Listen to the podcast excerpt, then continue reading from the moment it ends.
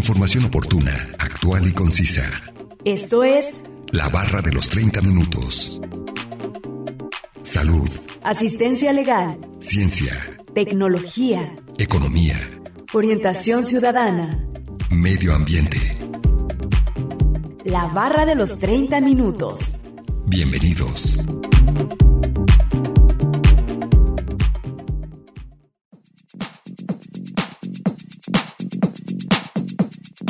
El medio ambiente es el conjunto de circunstancias o factores físicos y biológicos que rodean a los seres vivos e influyen en su desarrollo y comportamiento. Bienvenidos sean todos ustedes a la barra de los 30 minutos. Los saluda Nancy Valenzuela. Es un placer que nos sintonicen en el 104.7 de FM o en la página de internet udgtv.com diagonal radio udg diagonal colotlán. El día de hoy hablaremos acerca del medio ambiente y nos acompaña un especialista en el tema, así que no se mueva y síganos sintonizando con este interesante tema. Comencemos a escuchar el primer fragmento de la entrevista e información adicional que hemos preparado para usted.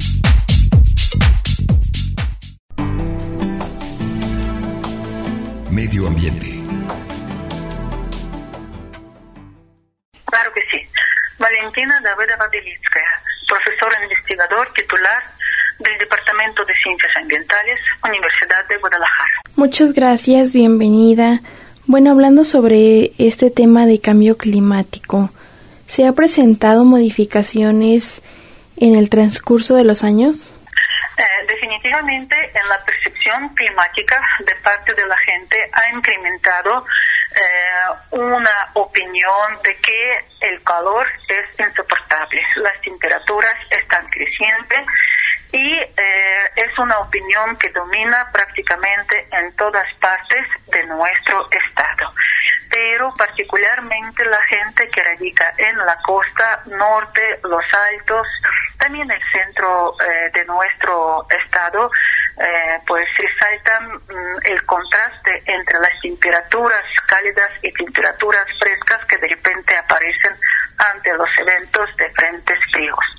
Es decir, la percepción humana nos ubica claramente que el clima de nuestro estado sí está cambiando. ¿A qué se debe este cambio?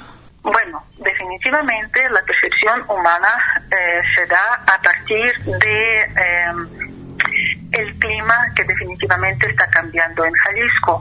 He realizado varios estudios y he encontrado que la temperatura media global del estado de Jalisco ha crecido durante los últimos 50-55 años a 1.3, 1.5 grados centígrados. Es decir, estamos prácticamente en el límite de la anomalía que supuestamente está permitida para garantizar el regreso al clima que nosotros conocimos ante la era industrial. Sin embargo, eh, la inconsciencia de los países que continúen utilizando combustibles fósiles sin poner el tanto atención a implementación de las energías renovables para ir disminuyendo las emisiones de los gases invernadero. ¿Por qué? Porque los gases de efecto invernadero son los responsables del incremento de la temperatura, porque físicamente tiene el efecto de retener el calor en la atmósfera y eh, esta retención induce el incremento paulatino de la temperatura durante los últimos 100, 140 años. ¿Cuáles serían las ventajas y las desventajas que se han estado dando en el cambio climático?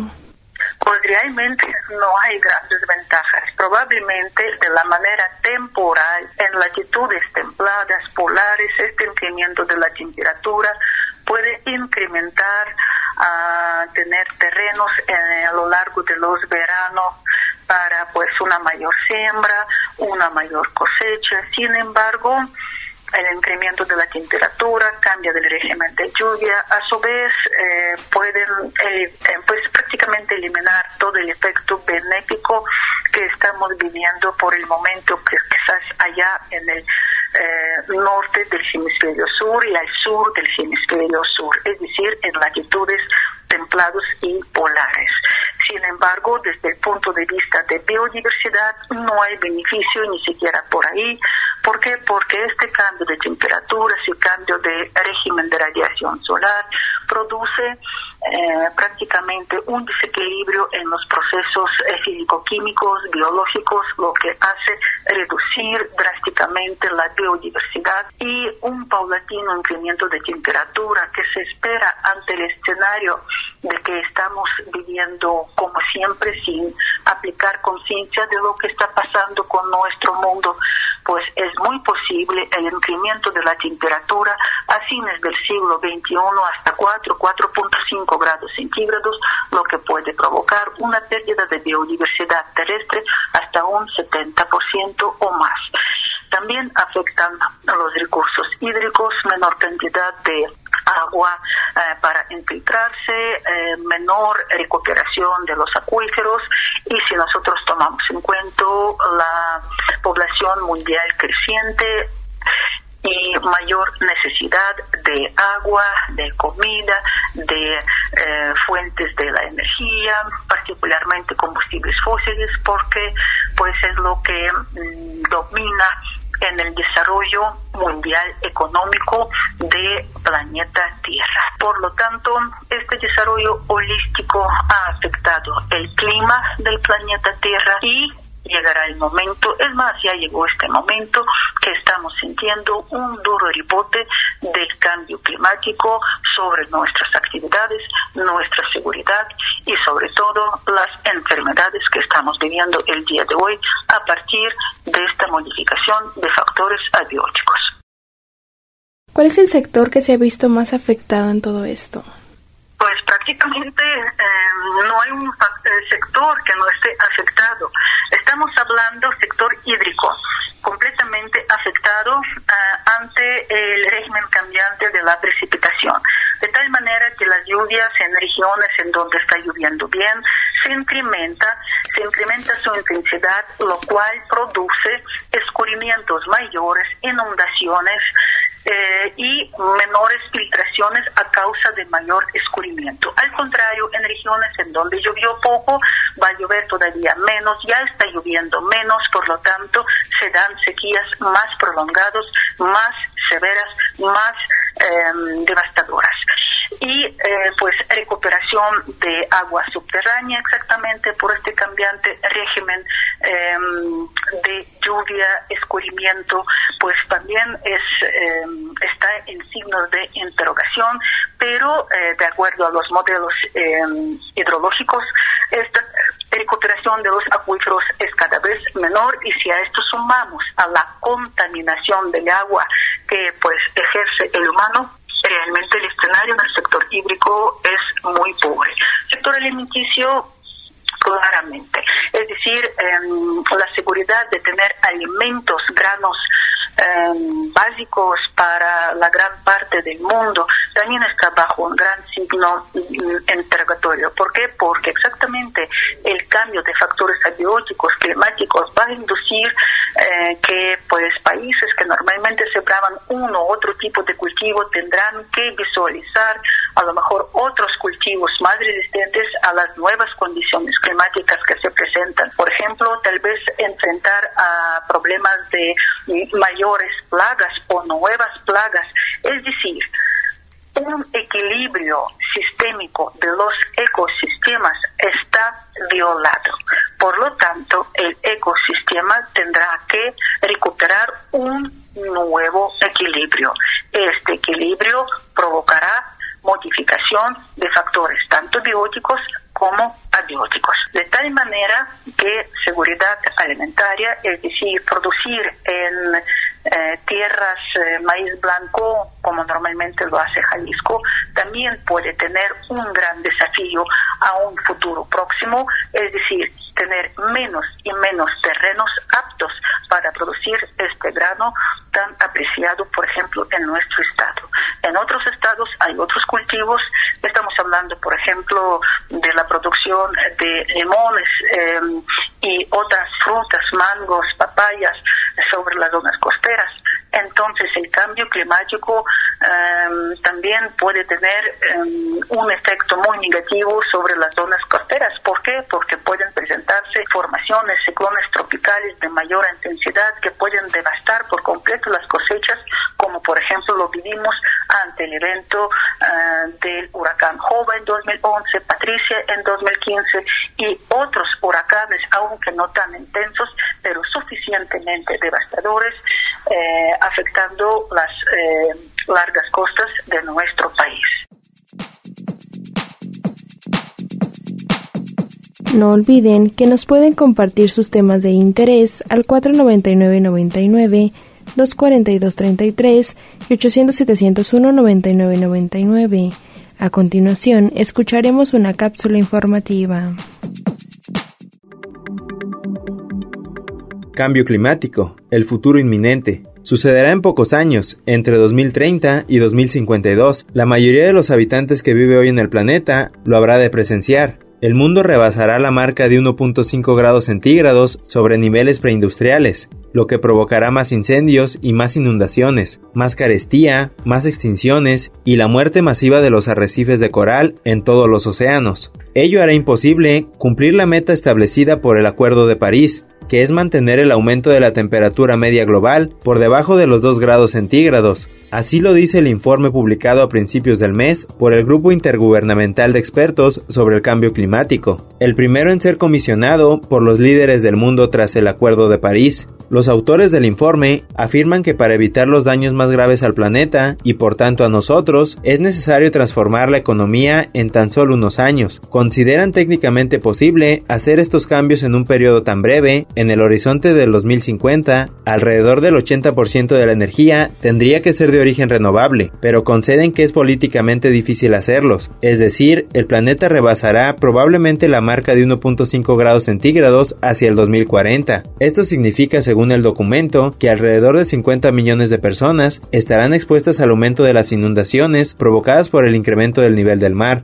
En países tan distintos como Bangladesh y Japón, Estados Unidos y China, Indonesia y Egipto. El informe predice, además, una evacuación desproporcionadamente rápida de los trópicos. En algunas partes del mundo, las fronteras nacionales se volverán irrelevantes, afirma Aroma Revi, uno de los autores del informe. Uno puede levantar un muro para tratar de contener a 10.000 y 20.000 personas, o incluso un millón, pero no para contener a 10 millones. ¿Qué va a suceder entonces? Me temo que la respuesta la sugiere el mismo informe. Menciona explícitamente la posibilidad del uso de la ingeniería climática, la geoingeniería, para mitigar el calentamiento global, algo que despierta enormes resistencias entre los propios científicos. Afirma que hay un acuerdo en el sentido de que es posible reducir la radiación que absorbe al planeta con la inyección de los químicos en la estratosfera, y que hay un consenso en el sentido de que, si fracasa todo lo demás, este puede ser un remedio temporal para evitar niveles peligrosos de calentamiento, pero recuerda también que todos los científicos coinciden en que hay enormes dudas sobre el impacto social, ambiental y ecológico que pueden tener en el planeta la ingeniería climática, y señala que no existe prácticamente ninguna ley o norma que impidan que un país lleve a cabo estos experimentos de manera unilateral.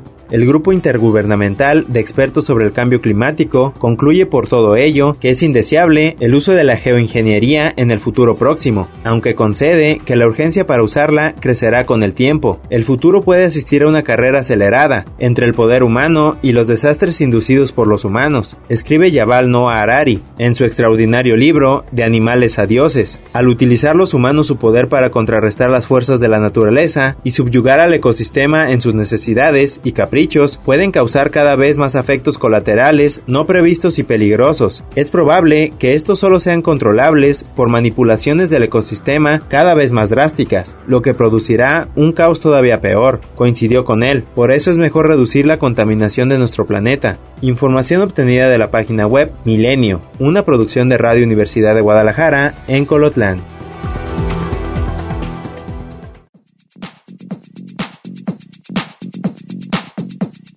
Vamos a un corte de estación. Regresando escucharemos la última parte de la entrevista a la doctora Valentina Badidova Belitskaya, profesora investigadora del Departamento de Ciencias Ambientales del CUCBA.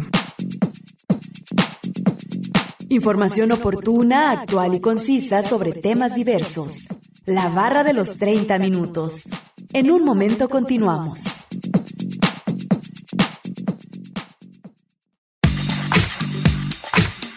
Conoce aspectos básicos de temáticas diversas. Esto es La Barra de los 30 Minutos. Estamos de regreso.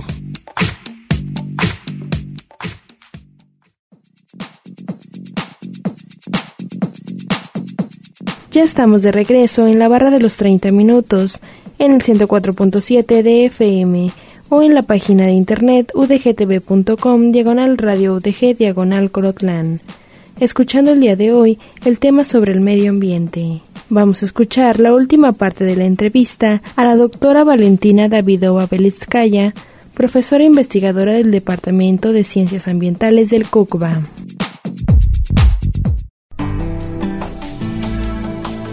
Medio ambiente. ¿Qué ocurre en la economía? Ya son dos sectores que determinan la economía de cualquier país. A esto lo vamos a sumar la seguridad, porque definitivamente la gente que tendrá eh, hambre, que tendrá inseguridad ante eh, los desastres naturales, van a demandar esta seguridad, por lo que pues em, eh, la economía nacional, la seguridad nacional está bajo un gran desafío en estas condiciones del clima cambiante.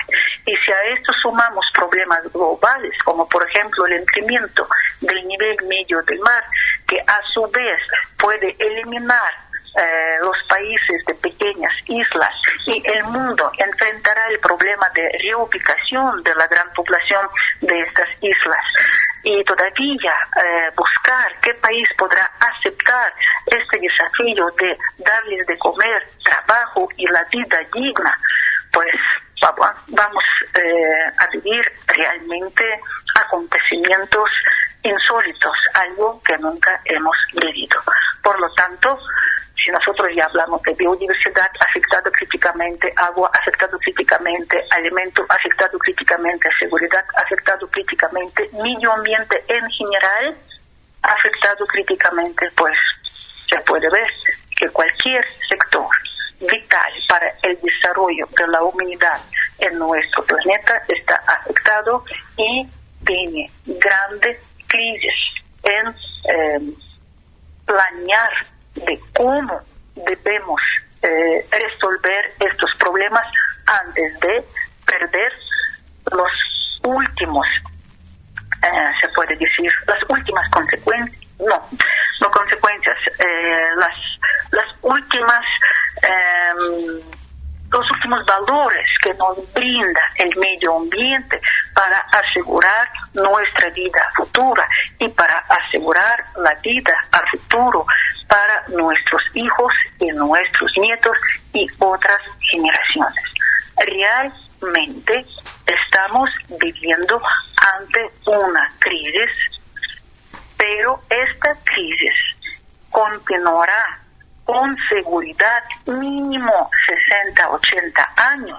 Si, por ejemplo, nosotros, todos en este mundo, dejaremos, dejaremos de usar los gases de efecto invernadero. ¿Por qué? Porque los gases que ya están en la atmósfera tienen la vida larga, particularmente dióxido de carbono. Por lo tanto, el aire continuará calentándose los próximos 60, 80 años, temperaturas continuarán creciendo. Lo que nosotros debemos hacer con urgencia es estabilizar estas emisiones, estabilizar ante un cierto nivel de tal manera que ya no crecerá esta emisión y muy lentamente a finales del siglo XXI, principios del siglo XXII, llegar a recuperar poco a poquito el clima del planeta Tierra. ¿Usted cree que esto se puede revertir? Solamente si existe la conciencia global y muy especialmente de los países en desarrollo que durante muchas décadas han abusado del clima, del medio ambiente, no solamente de sus países, sino eh, buscando estas riquezas materiales en otros países. Estamos hablando de industria minera, eh, conseguir diamante, conseguir oro en otros países que fueron colonias hace mucho tiempo. y pues alterando eh, el medio ambiente de muchos países eh, árabes, africanos, de América Latina, etcétera, etcétera. Entonces, estos países ahora son muy desarrollados y si ellos han participado exactamente de una manera muy definida en alterar el medio ambiente, probablemente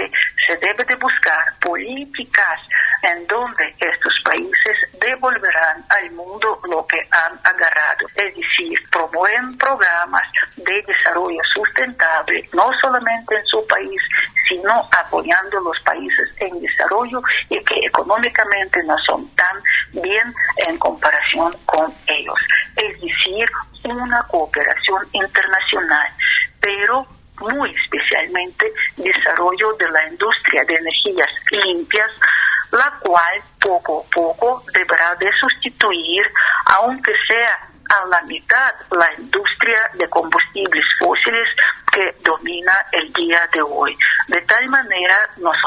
vamos a disminuir la cantidad de las emisiones.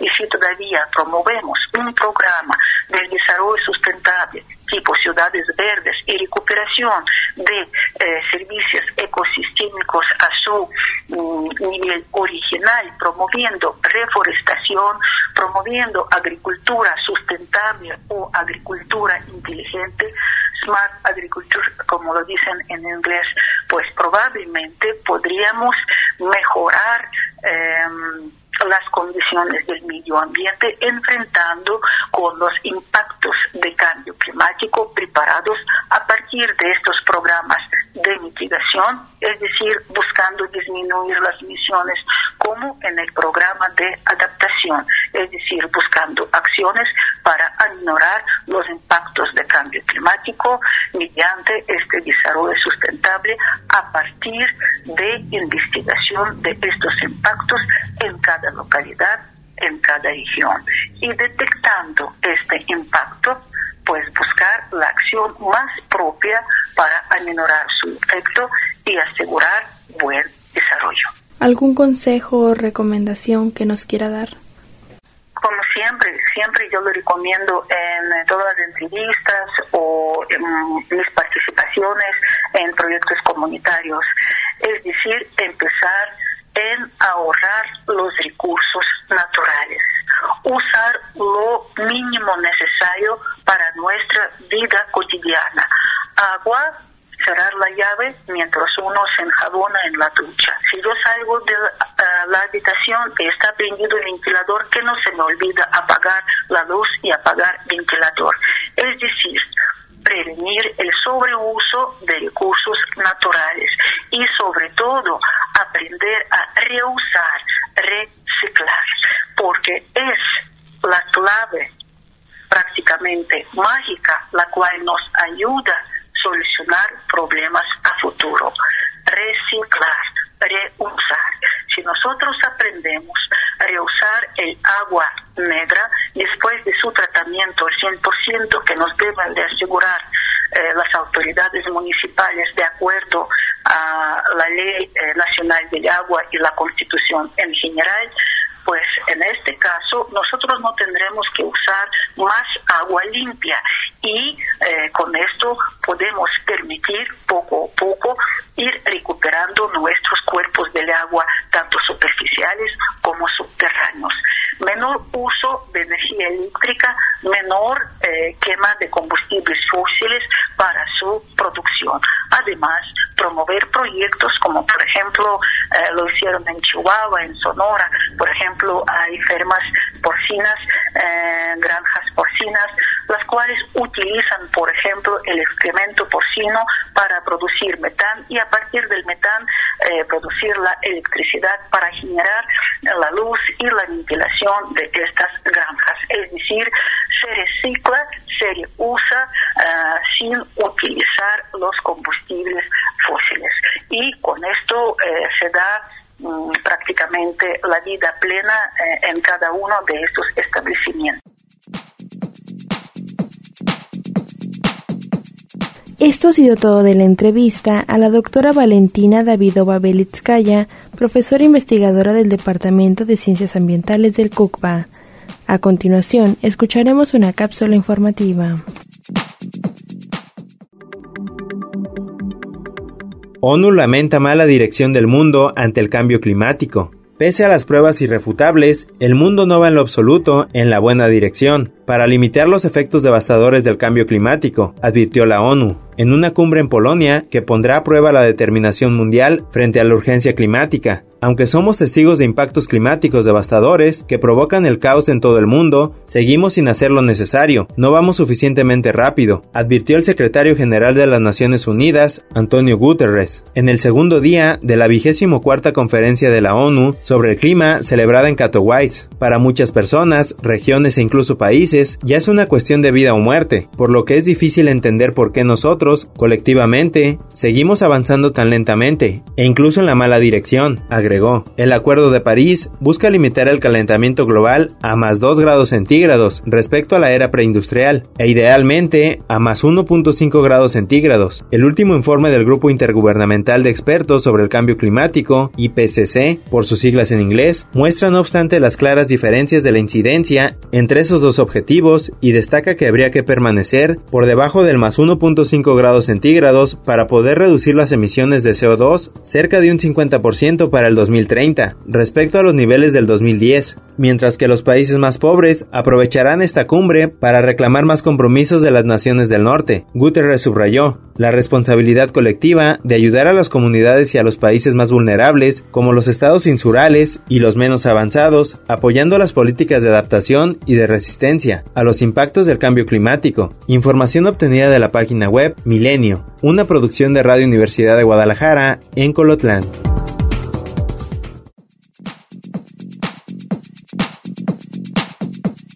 Acabamos de escuchar la segunda cápsula informativa y vamos a concluir con el tema de medio ambiente. Agradecemos la entrevista a la doctora Valentina Davidova Belskaya, profesora investigadora del Departamento de Ciencias Ambientales del CUCBA. No olviden que si se perdieron algún programa pueden escucharlo o descargarlo desde udgtv.com, diagonal radio udg, diagonal colotlán, dar clic en la opción podcast y después seleccionar la barra de los 30 minutos donde encontrará todos los temas. Sigan sintonizando y no olviden escucharnos de lunes a viernes a las 11.30 de la mañana y a las 11.30 de la noche en la retransmisión y los sábados no se pierda el maratón de la barra de los 30 minutos donde se pasan los cinco temas de la semana.